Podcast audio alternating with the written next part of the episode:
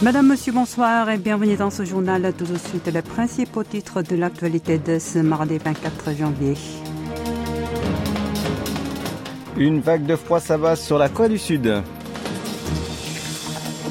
Brouille diplomatique Séoul-Téhéran, toujours pas de dénouement.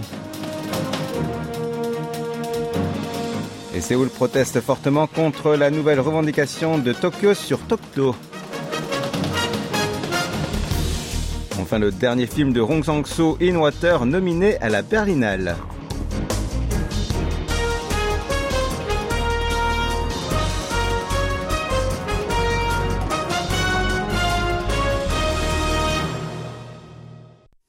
Une fois n'est pas coutume, on ouvre ce journal avec la météo. Ce mardi, dernier jour des vacances du nouvel an lunaire ou solal, toute la Corée du Sud grelotte sous un froid glacial. Les températures accentuées par un vent de nord-ouest ont plongé. Dans la journée, le mercure a affiché entre moins 14 et moins 3 euh, degrés au maximum selon la région du pays, soit une baisse de 16 à 17 degrés par rapport à hier. La quasi-totalité du territoire est aussi frappée par des vents violents dont la vitesse atteint jusqu'à 20 mètres secondes dans les régions côtières, dans les zones montagneuses du Gangwon ou encore sur l'île méridionale de Jeju. Et d'importantes chutes de neige sont aussi attendues à Jeju dans le sud-ouest et au centre du pays. Face à cette situation, la majorité des régions ont été placées en alerte grand froid. Le ministère compétent, celui de l'Intérieur et de la Sécurité, reste sur le quai-vive pour intervenir si nécessaire. Il appelle aussi les citoyens à faire preuve de vigilance.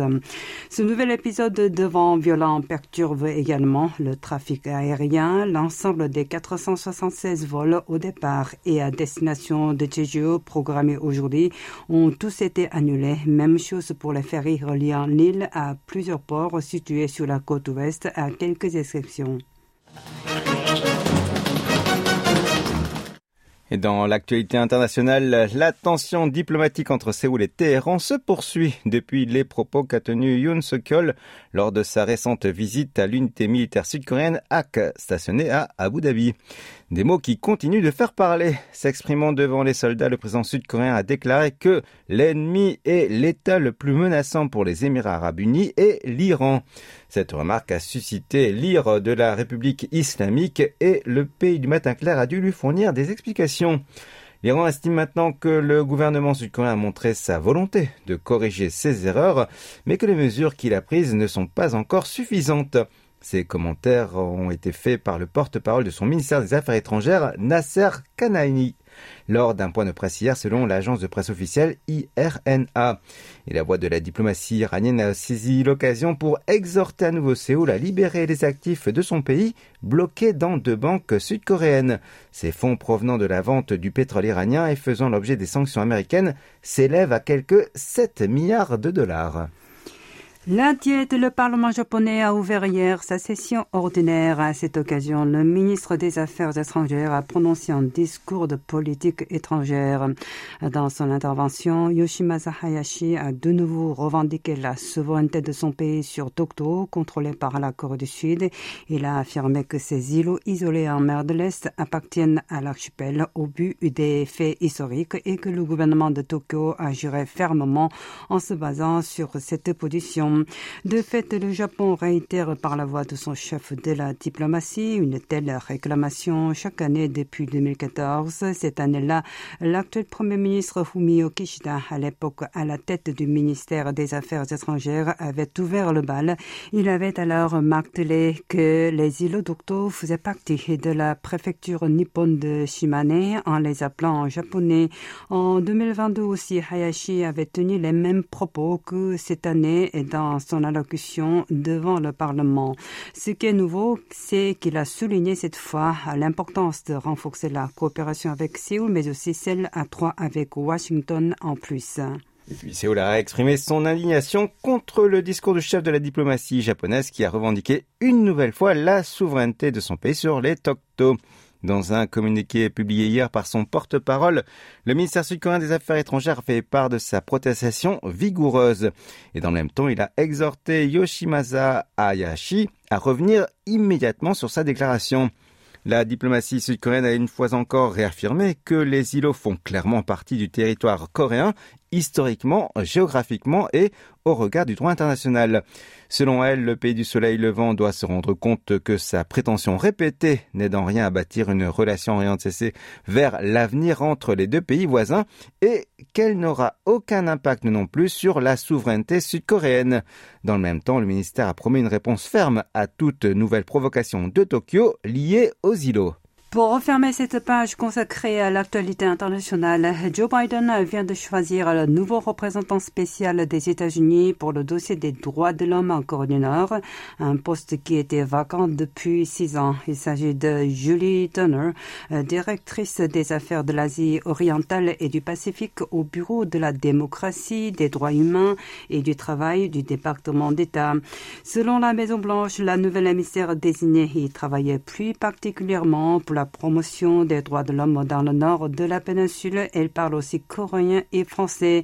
Si sa nomination est confirmée par le Sénat, Turner aura rang d'ambassadeur et pourra intervenir dans l'élaboration des politiques de Washington sur les dix droits et dans leur exécution. Ce poste a été créé en vertu de la loi les concernant, mise en vigueur en octobre 2004 et succédera à Robert King, qu'il a occupé de novembre 2009 à janvier 2017. Toute l'actualité de toute la Corée, c'est ici sur KBS World Radio. Les États-Unis chercheraient à organiser bientôt une réunion entre le chef d'état-major de leur armée de terre et ses homologues sud-coréens et japonais. Et en croire les autorités militaires de Séoul, le commandement de l'armée de terre américaine pour l'Indo-Pacifique semble envisager de tenir une rencontre début avril à Hawaï et a convié le sud-coréen Park Chung-hwa qui doit donner sa réponse. Toujours selon les autorités, il est trop tôt pour rendre public la tenue de la conférence car la présence du général sud-coréen ainsi que les sujets et les modalités de discussion ne sont pas encore déterminés. Si les chefs d'état-major interarmés des trois pays se retrouvent régulièrement, une ou deux fois par an depuis 2010 en visioconférence ou en présentiel, il est rare que ceux de chaque armée se réunissent. Pourtant, leurs contacts se multiplient depuis l'arrivée au pouvoir de Yoon Suk-yeol qui entend élargir la coopération sécuritaire à trois avec Washington et Tokyo. Le secrétaire général de l'Organisation du traité de l'Atlantique Nord, l'OTAN, est attendu le 29 janvier à Séoul pour un voyage de 24 heures. D'après le ministère sud-coréen des Affaires étrangères, Jens Stoltenberg sera reçu par de hauts responsables de l'administration de Yoon Song-yeol, parmi eux le chef de la diplomatie Park Chin et le ministre de la Défense Lee Jong-sop. La coopération entre la Corée du Sud et l'OTAN et la situation dans la région, en particulier celles dans la péninsule, seront au cœur de leurs discussions. La visite de Stoltenberg intervient alors que le pays du matin clair opère un rapprochement avec l'organisation transatlantique. Vous vous en souvenez peut-être, en novembre dernier, le gouvernement de Séoul a officiellement ouvert une représentation permanente auprès de l'Alliance atlantique et ce conformément à l'engagement pris en ce sens par le président Quand il a été invité au sommet de l'OTAN en juin 2022 comme partenaire asiatique. Enfin, un mot de culture pour terminer. Le nouveau film du réalisateur Hong Sang-soo, In Water, a été invité au 73e Festival international du film de Berlin dans la section Unquoters. Le réalisateur fort apprécié de la Berlinale qui a lieu en février y est nominé pour la quatrième année consécutive. Dans la section compétition, parmi les œuvres sélectionnées, on retrouve The Shadowless Tower du réalisateur chinois d'origine coréenne Zhang Lu et Past Lives de la réalisatrice coréano-canadienne Céline Song. Le comité exécutif du Festival du film de Berlin a annoncé hier les films nominés dans la section Encounters, compétition et spécial gala lors d'une conférence de presse à Berlin. Et dans la catégorie Encounters, une sélection qui promeut des œuvres audacieuses depuis 2020, 16 films dont In Waters ont été choisis. Et dans la catégorie compétition, 18 films dont Shadowless Tower. In Water est le 29e long métrage du réalisateur du Pays du Matin Clair, Rong. Et Carlo Chatrian, directeur artistique du Festival du film, a présenté ce film en disant que le réalisateur Rong n'avait pas besoin d'explications et que sa nouvelle mise en scène gardait un style net comme d'habitude, mais cette fois-ci, le réalisateur sud-coréen avait opté pour une méthode plus intense.